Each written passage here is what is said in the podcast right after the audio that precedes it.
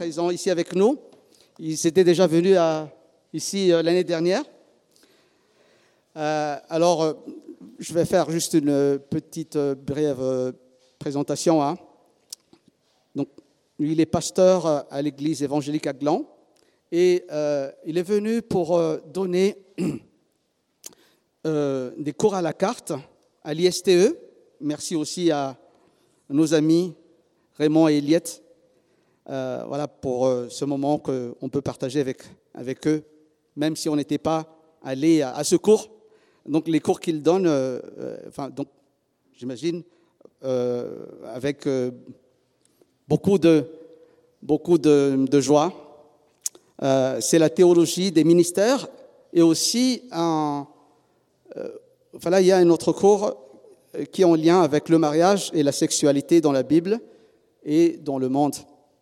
Voilà, et Dieu les unit. C'était ça. Hein voilà, donc je vais donner cette parole à, notre frère et merci beaucoup encore d'être là. Merci beaucoup de nous accueillir avec mon épouse Françoise. Merci aussi à Raymond et Eliette. C'est toujours un plaisir, c'est la deuxième fois d'habiter chez eux et d'être accueillis, euh, soignés, chouchoutés, comme on dit chez nous en Suisse. Ça veut dire qu'on est aux petits soins, et puis c'est un privilège. C'est aussi un privilège que de venir partager cette célébration avec vous. Euh, la communion fraternelle, elle couvre le monde entier à cause du Saint-Esprit. Et ce matin, euh, tout en étant ici, j'ai une pensée pour notre communauté, l'Église évangélique Arc-en-Ciel à Gland, où il y aura, ben, quand nous on aura terminé, ils commenceront leur culte euh, sur l'Église persécutée et il y aura un repas communautaire qui suivra euh, ce culte où on va partager sur l'évangélisation. Voilà, comme ça vous êtes un petit peu aussi en Suisse. Euh, alors maintenant vous pouvez revenir ici si jamais, mais voilà, c'est une manière aussi de signaler que nous sommes en communion les uns avec les autres entre différentes églises. Merci pour votre confiance de pouvoir venir prêcher, apporter la parole ce matin ici. Quand tout semble ressembler au vrai, comment distinguer le vrai du faux? C'est ce dont j'aimerais euh, parler ce matin. Et je commence avec euh, ce que j'ai lu dans un journal tout à fait honorable en Suisse, là s'appelle Le Temps. Dans l'édition du week-end euh, fin janvier, il y avait toute une série d'articles qui parlaient du Forum économique à Davos, qui, est aussi en Suisse. C'est un des hauts lieux de la finance pendant cette semaine en janvier, d'une année à l'autre. Et il y avait ce, titre, Désinformation, la menace dans presque tous les esprits à Davos. Alors à Davos, on parle finance, haute finance, idéologie, c'est un des hauts lieux vraiment, c'est presque un lieu cultuel si vous voulez, euh, d'idolâtrie actuelle, pas seulement d'idolâtrie, c'est aussi là qu'on prend des fois des décisions importantes, qui impacte le monde. Et cette année, avec l'évolution notamment des médias et de l'informatique, il y a eu tout un accent sur la crainte de la désinformation.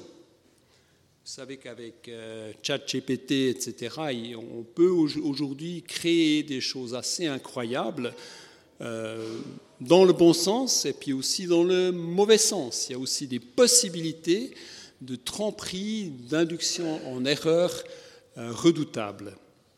Alors, ça, me fait penser à, l'Apocalypse. Euh, c'est un livre biblique pour tous les temps, c'est pas seulement pour la fin des temps, c'est pas seulement pour les sept églises d'Asie mineure auxquelles était adressé ce, livre, cette, cette, sorte de lettre collective avec plein plein de prophéties dedans.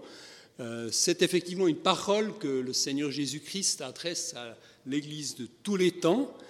Et puis je ne vais évidemment pas aller dans trop de détails, j'aimerais surtout m'arrêter sur un texte, mais simplement vous, vous, dire, ceux qui, connaissent un peu l'Apocalypse, différentes approches de ce livre, qui est quand même assez compliqué, que personnellement je, je suis plutôt pour une, une approche qui, qui, voit dans ce livre une série de présentations en cycle parallèle de la période qui va de la venue du Christ jusqu'à la consommation des temps.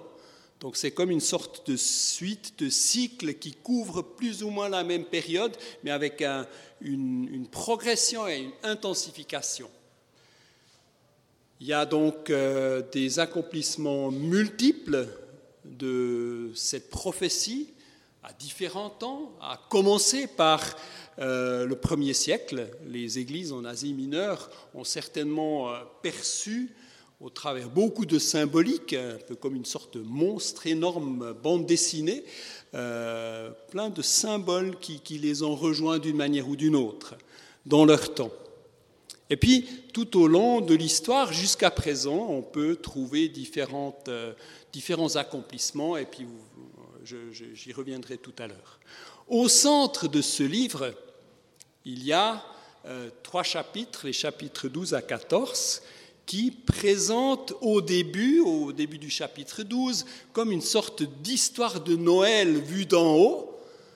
Et ça va de l'incarnation jusqu'à la menace de l'enfant par le roi Hérode, et puis la persécution de l'Église, des croyants qui commence, qui est déjà esquissée, et puis à la fin du chapitre 12, on peut l'interpréter de différentes manières, mais à la fin du chapitre 12, on voit le dragon qui représente en fait, euh, qui est aussi identifié dans ce chapitre comme Satan, euh, le diable, le serpent ancien, on trouve le dragon qui est comme debout au bord de la mer sur le sable en train d'attendre. Donc, on a vu euh, une illustration d'Israël et de Marie qui donne naissance au Messie, qui est par la suite persécuté mais sauvé, qui monte à la droite du Père, et puis la descendance du, Messie, les croyants, sont persécutés par le dragon. Et là, le dragon guette, à la fin du chapitre 12, pour en fait présider à ce qui va suivre. Et c'est là que je vous propose d'écouter euh, les dix premiers versets du chapitre 13 que je vais commenter par la suite. C'est comme un premier acte. Après, il y aura une petite pause méditative et puis on va prendre le deuxième acte qui sera la deuxième moitié du chapitre 13 d'Apocalypse.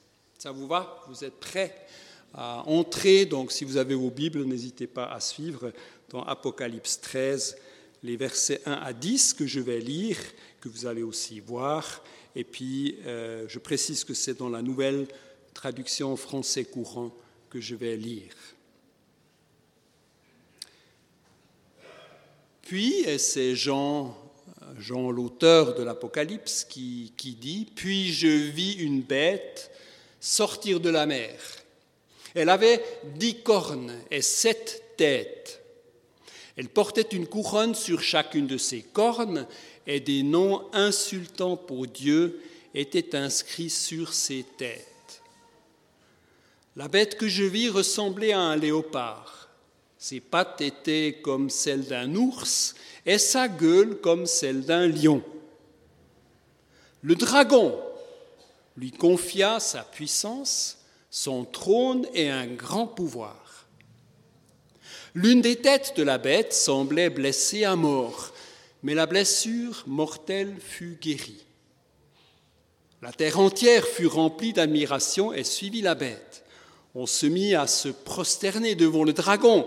Parce qu'il avait donné le pouvoir à la bête ils se prosternèrent également devant la bête en disant, Qui est semblable à la bête? Qui peut la combattre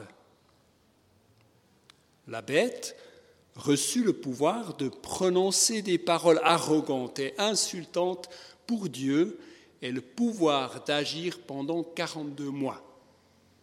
Elle se mit à insulter Dieu, à insulter son nom et sa demeure, ainsi que tous ceux qui demeurent dans le ciel. Elle reçut le pouvoir de combattre ceux qui appartiennent à Dieu et de les vaincre. Elle reçut le pouvoir sur toute tribu, tout peuple, toute langue et tout pays. Tous les habitants de la terre se prosterneront devant elle, tous ceux dont le nom ne se trouve pas inscrit depuis la création du monde dans le livre de vie, le livre de l'agneau mis à mort. Que celui qui a des oreilles entende. Si quelqu'un doit être prisonnier, il ira en prison. Celui qui doit périr par l'épée, il périra par l'épée. Voilà pourquoi ceux qui appartiennent à Dieu doivent faire preuve de persévérance et de foi. Je vous rappelle mon approche, donc je ne situe pas l'Apocalypse comme une sorte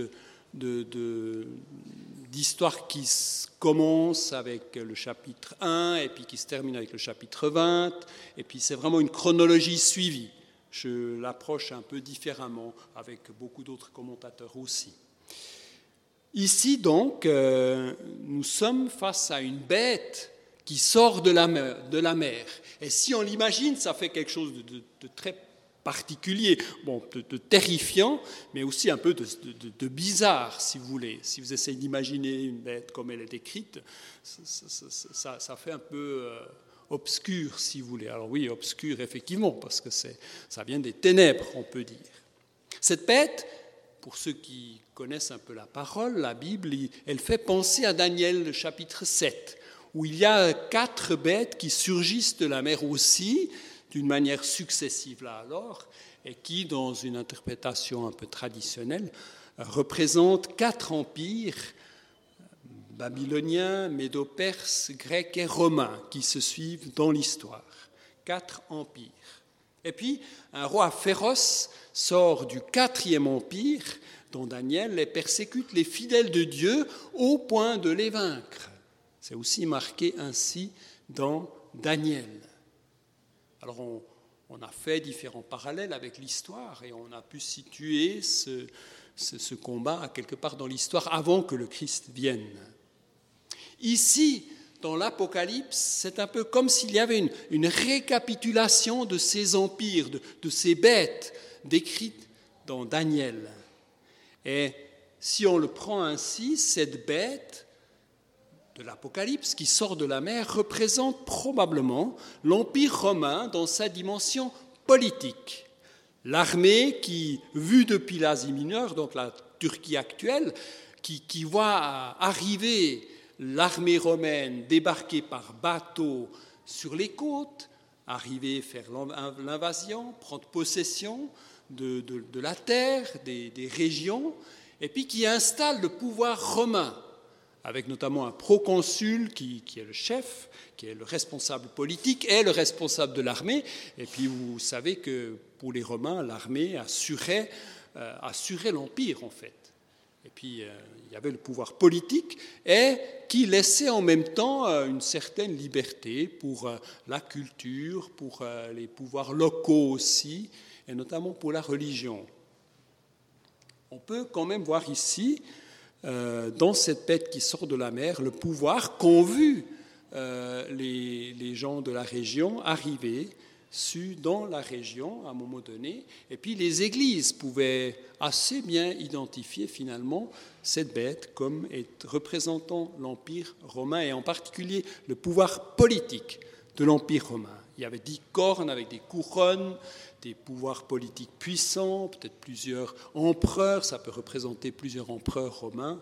Et puis sept têtes avec des noms insultants, des pouvoirs qui s'opposent à Dieu et cherchent à s'élever au-dessus de Dieu, notamment au travers aussi de l'idolâtrie en ne reconnaissant pas le Dieu unique.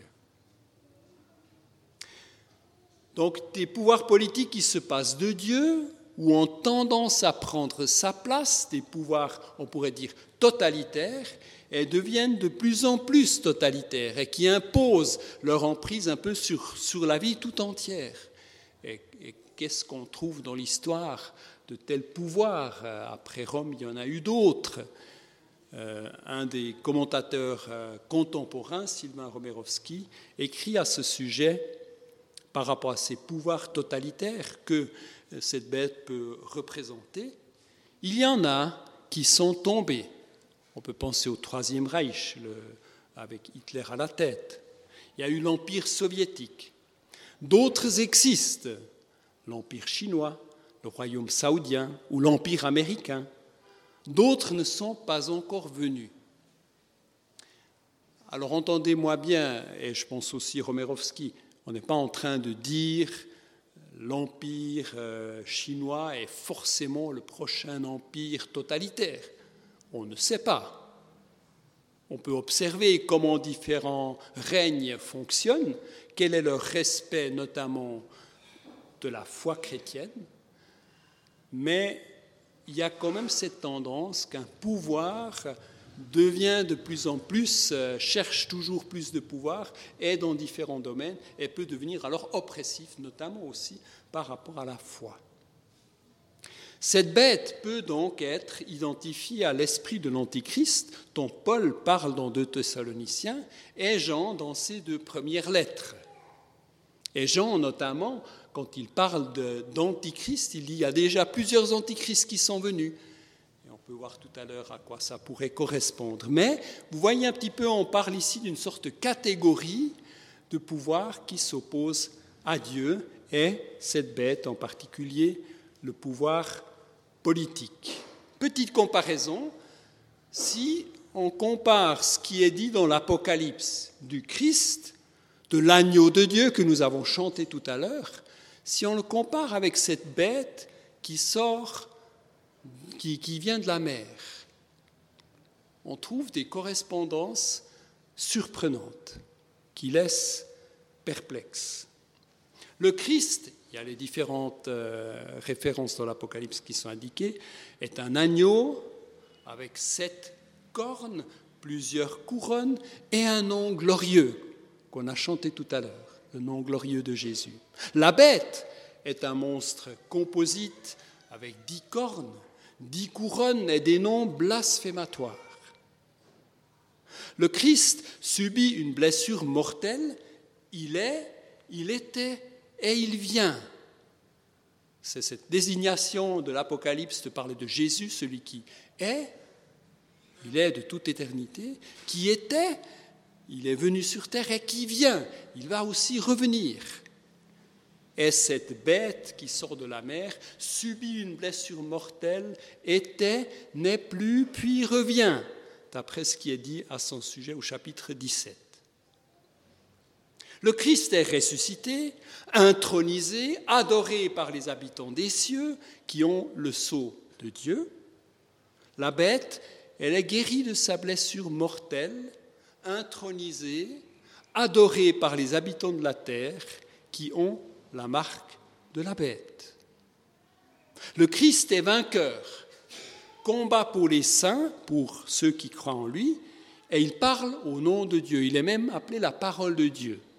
La bête, elle est appelée victorieuse, elle, vainc même les croyants, elle combat les saints, et elle parle au nom du dragon.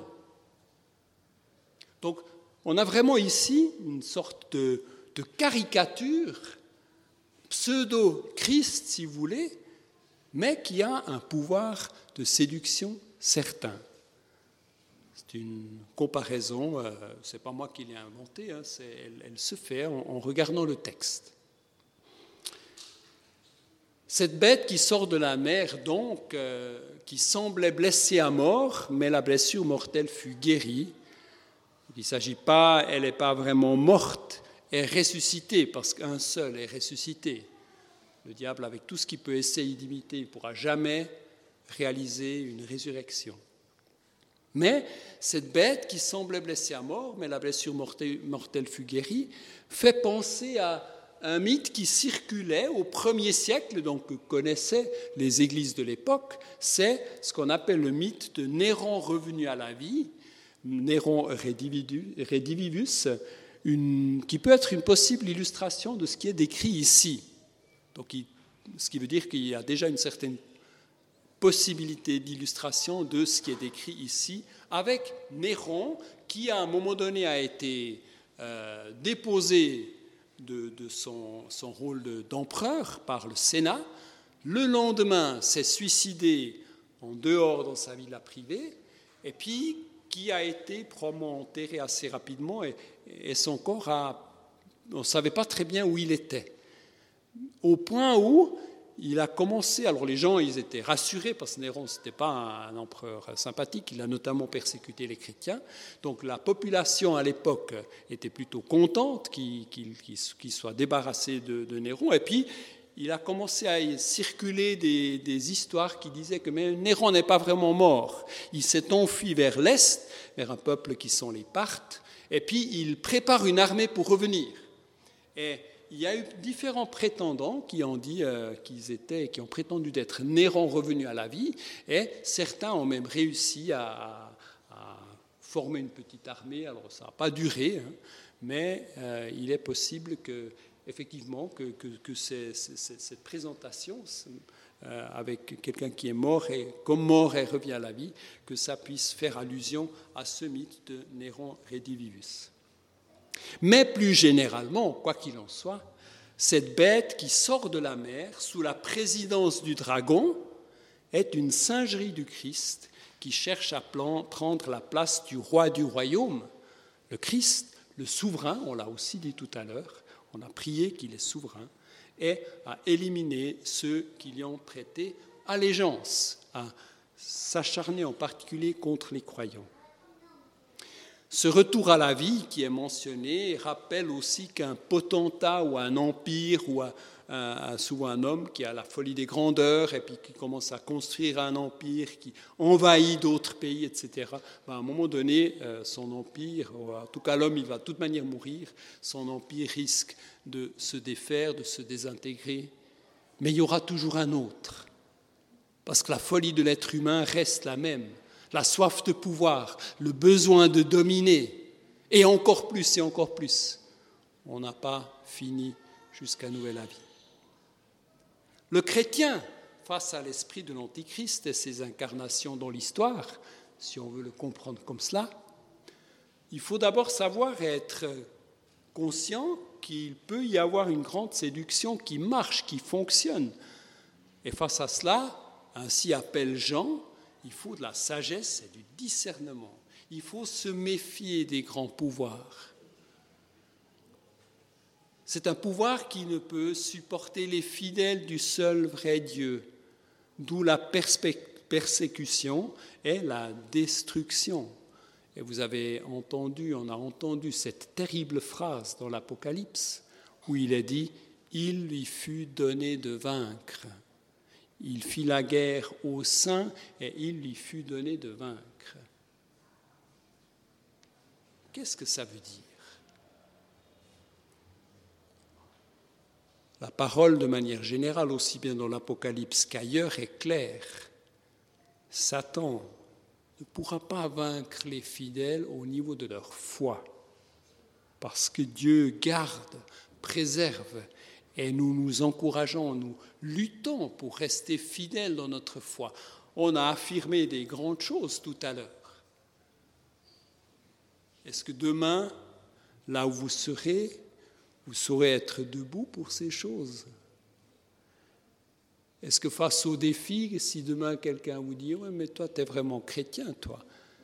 Alors comment tu fais euh, Là, tu as le choix, corruption ou pas corruption, qu'est-ce que tu choisis?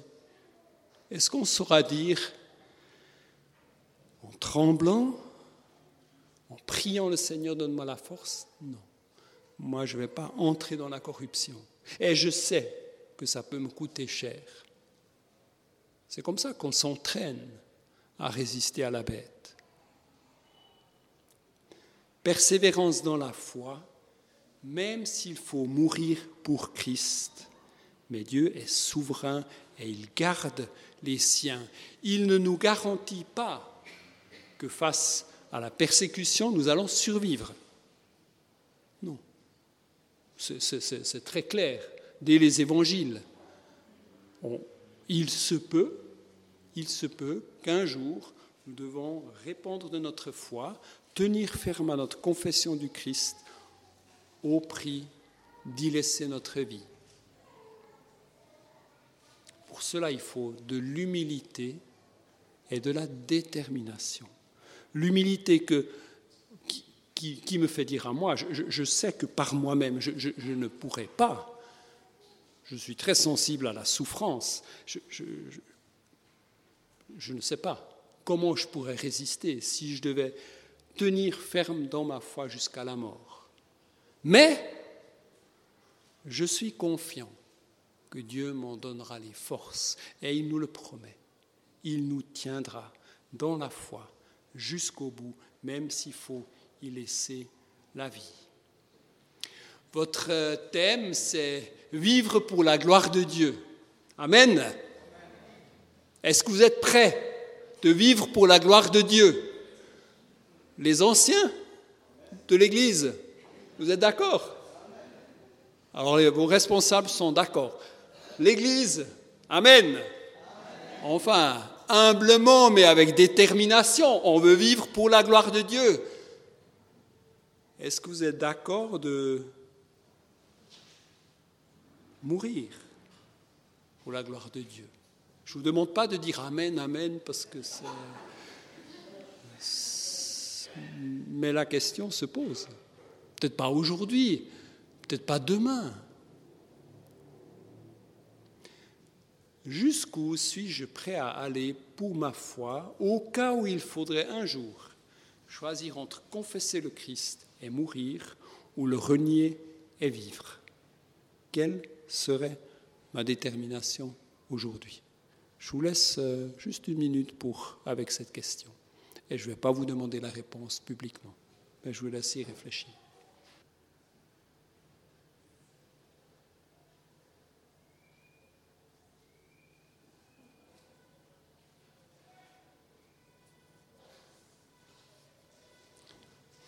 Je vous propose d'aborder le deuxième acte, ce sera un peu plus court que le premier.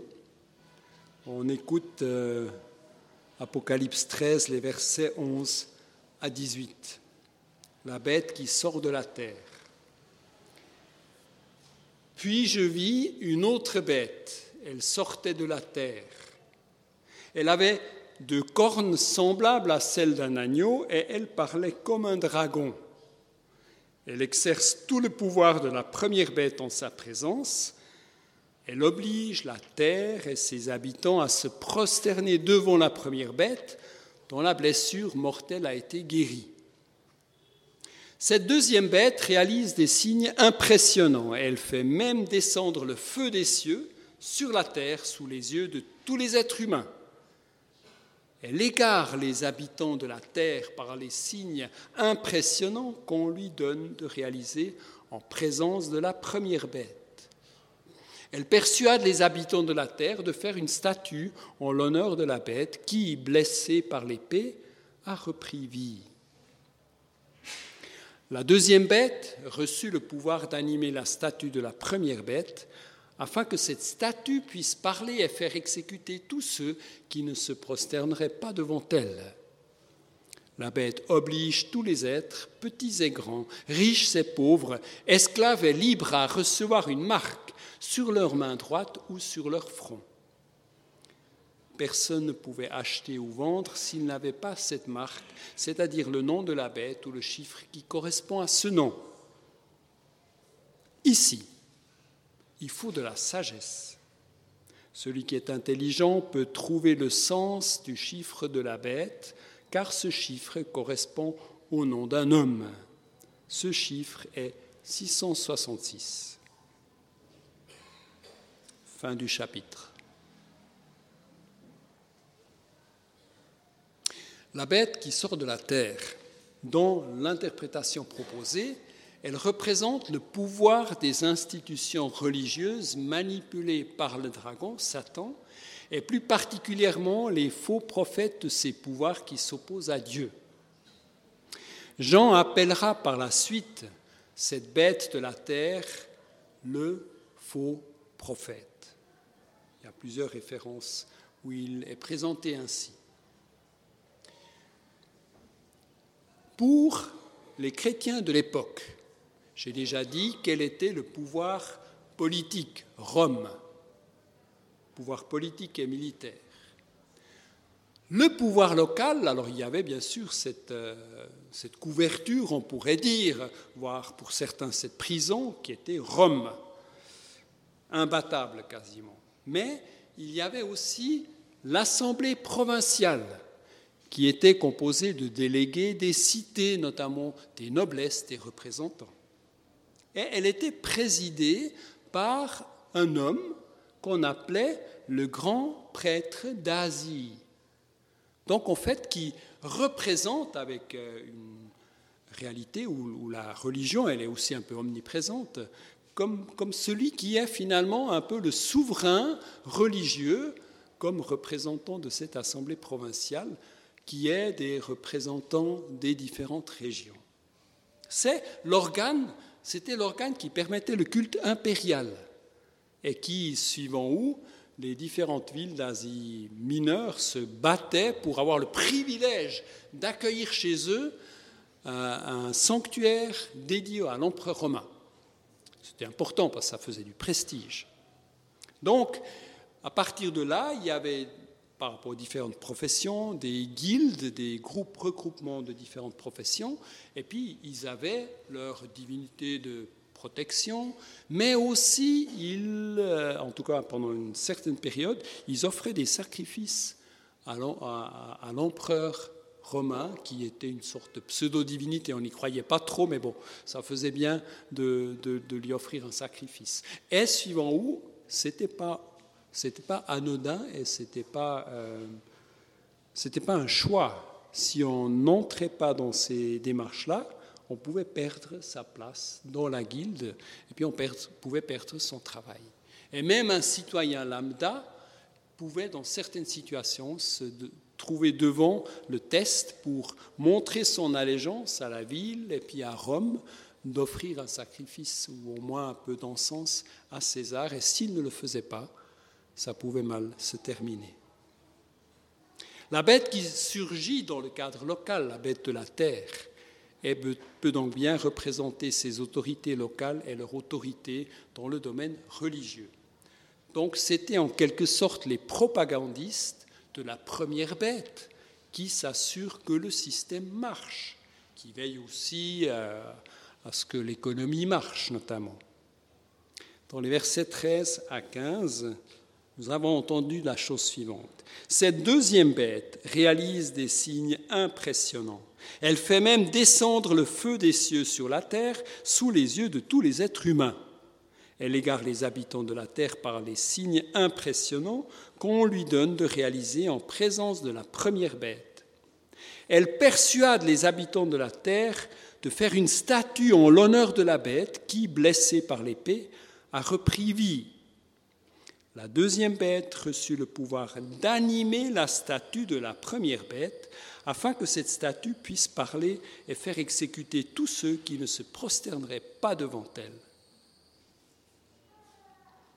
que ce soit par supercherie ou par magie, on peut penser aux magiciens d'Égypte hein, qui, faisaient, quand Moïse euh, montrait le signe avec son bâton qui s'est transformé en serpent, les magiciens égyptiens par magie ont fait la même chose avec leurs bâtons à eux qui sont aussi transformés en serpents, sauf que le serpent de Moïse a avalé les autres serpents.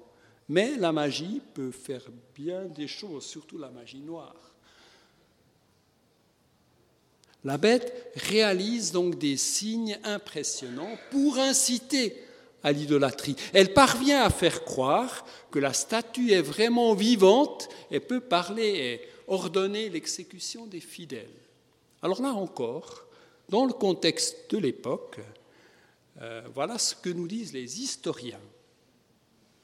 Ce genre de parodie était puissante. Il existait de nombreuses manières employées communément pour permettre que des statues de différents dieux puissent bouger, respirer, pleurer ou même parler. Des écrivains païens sophistiqués de l'époque mentionnent et décrivent différentes mécaniques tout en se moquant de ces tromperies. Et aujourd'hui, sur une foire, dans une foire, vous pouvez des fois voir toutes sortes de, choses un peu étonnantes. Alors on sait que c'est truqué.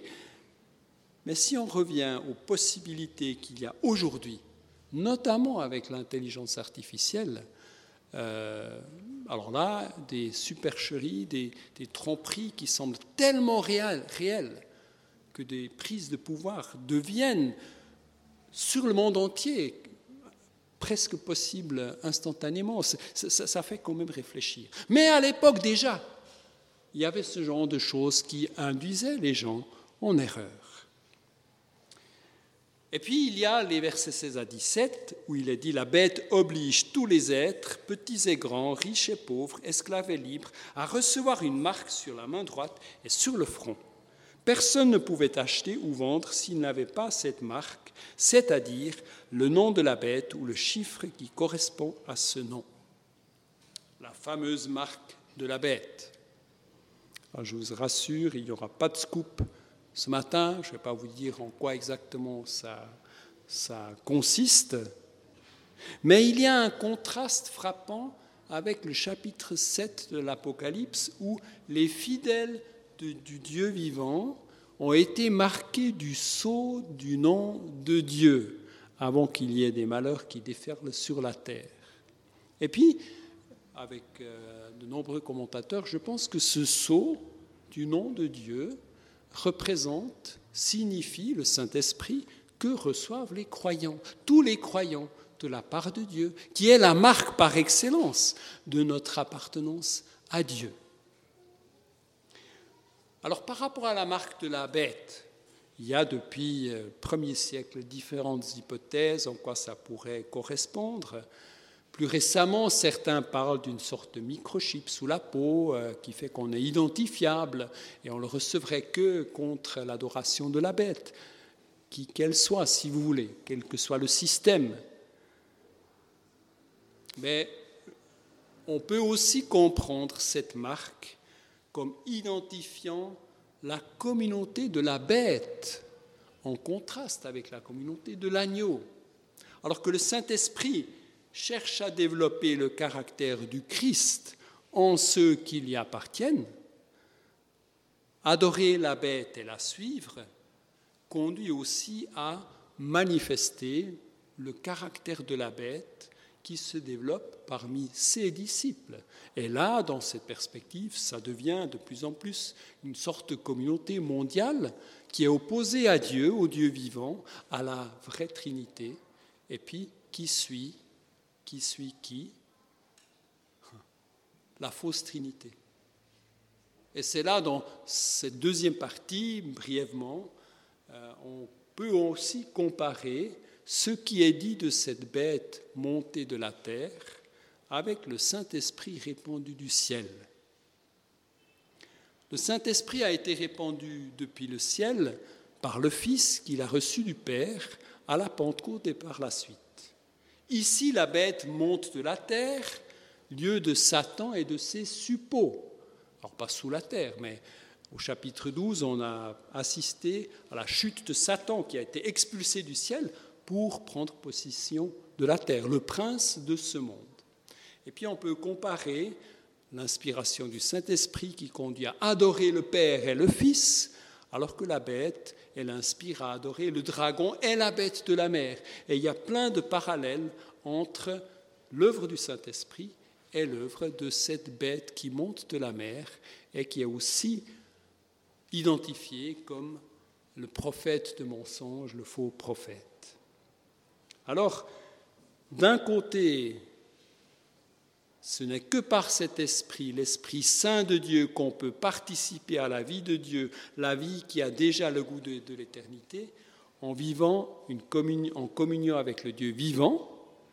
Et on peut être confiant que dans les temps difficiles que décrive l'Apocalypse, nous serons accompagnés et préservés, préservés par, par notre foi par le Dieu vivant, alors que ce n'est qu'en faisant partie de ce système, finalement c'est un système d'opposition à Dieu, qu'on peut officiellement subsister et survivre dans l'empire de l'Antichrist, séparé de la communion de Dieu, séduit et égaré par le faux prophète.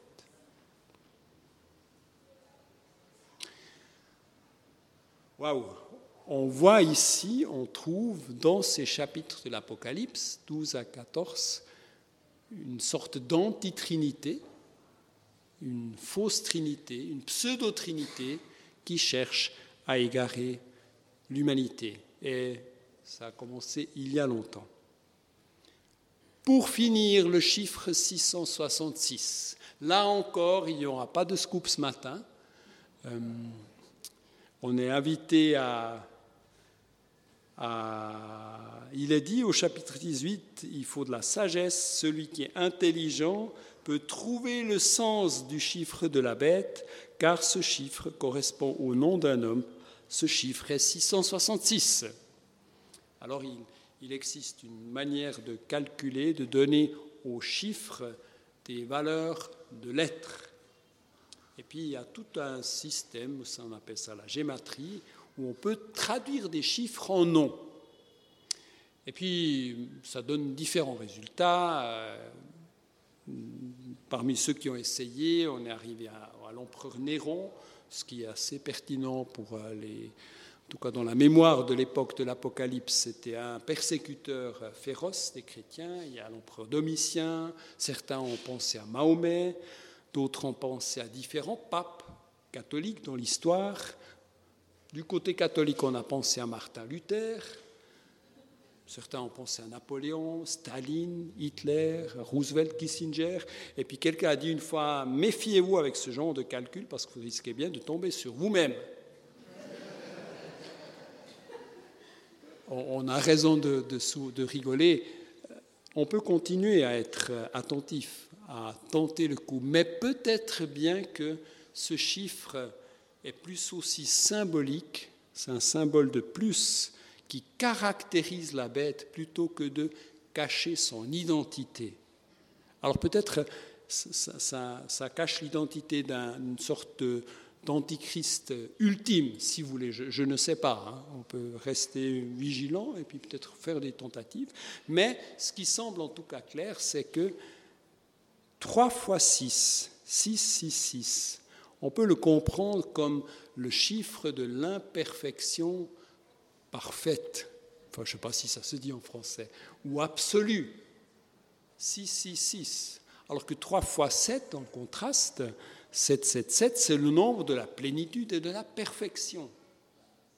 Si on va dans ce sens-là, qu'est-ce que ça veut dire? Écoutez bien, aussi sophistiquée que puisse se présenter la pseudo-trinité, elle n'arrivera jamais à se rapprocher du Dieu véritable, Père, Fils et Saint-Esprit. Pourquoi? Tout simplement parce qu'elle n'est pas de nature divine. Même lorsque l'ennemi est derrière un pouvoir humain, parvient à le squatter, à s'en emparer, le rendre démoniaque, il ne sera jamais promu dans la catégorie du divin. C'est peut-être une évidence, mais il continue à essayer. Il continue à essayer à voler la gloire de Dieu. Satan sait aussi qu'il a perdu, c'est aussi dit au chapitre 12, que son temps est compté mais il continuera à s'opposer à Dieu et séduire les humains jusqu'au bout. Et ceux qui se prosternent devant un non-Dieu, séduits par des forces démoniaques qui se cachent derrière l'idolâtrie, se trompent de façon tragique Petite synthèse et puis conclusion. La première bête, dans cette lecture représente donc le pouvoir étatique avec des penchants totalitaires. Elle pervertit la cité et la société. La deuxième bête pervertit la religion, ou parfois des idéologies qui remplissent le vide spirituel, comme par exemple dans le cas du communisme athée totalitaire, ou lorsque la laïcité s'arroge des pouvoirs de plus en plus absolus et légifère dans des domaines qui ne sont pas de son ressort. La bête de la terre et le chiffre 668, 6 représente la fausse religion. Les premiers destinataires de l'Apocalypse pouvaient assez facilement comprendre la symbolique du langage de Jean, être rejoints, mis en garde et fortifiés dans leur foi et détermination à rester fidèles au Christ jusqu'au bout. La conclusion C'est vrai qu'avec les moyens techniques d'aujourd'hui, la question abordée au Forum économique mondial est effectivement pertinente. Comment se protéger des pires manipulations? Encore que, Pour le chrétien, la pire manipulation, elle signifie peut-être autre chose que pour le Forum économique mondial. C'est la crainte pour le Forum économique mondial d'être trompé pour toutes sortes de choses et surtout par rapport à l'économie, de pouvoir euh, être conduit dans un chaos économique, par exemple. Par exemple. Pour nous, c'est ce que peut illustrer Apocalypse 13. Pour éviter le faux, il faut fréquenter le vrai. Pour éviter le faux, il faut continuer à rendre un culte à Dieu, à accueillir, partager la parole, à prier, à louer, à adorer le vrai, Dieu unique, Père, Fils et Saint-Esprit. Et Jésus nous dit, par rapport à cela, mais celui qui entre par la porte est le berger des brebis. Les brebis écoutent sa voix. Je suis le bon berger, je connais mes brebis et elles me connaissent, de même que le Père me connaît et que je connais le Père intéressant que dans l'Apocalypse 13 notamment, il est beaucoup question de, paroles insultantes, de, paroles. Alors que quand Christ parle dans l'Apocalypse, c'est que celui qui a des oreilles écoute, pas forcément qu'il voit, parce qu'on reste dans le domaine de la foi, et pour cela, la parole de Dieu reste essentielle.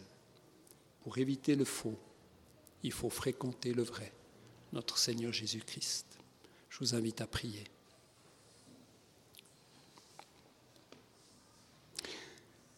Dieu notre Père, tu es vivant, tu es le Créateur, tu es le Sauveur, tu es celui qui tient ce monde, cet univers dans sa main. Et puis en même temps, nous sommes dans nos vies confrontés à des choix nous trouvons dans le monde des pouvoirs qui se développent, qui peuvent devenir totalitaires. Nous ne savons pas de quoi sera fait demain. Mais nous savons, Seigneur, que tu es fidèle, que tu nous as appelés par notre nom et que tu continues à nous conduire, que tu continues à, par ton esprit, disposer nos cœurs à entendre, suivre celui qui est le chemin la vérité et la vie. Garde-nous, garde-nous aussi dans, la paix, dans les temps que nous vivons, et puis garde-nous fidèles à toi. Par ta grâce, au nom de Jésus-Christ. Amen.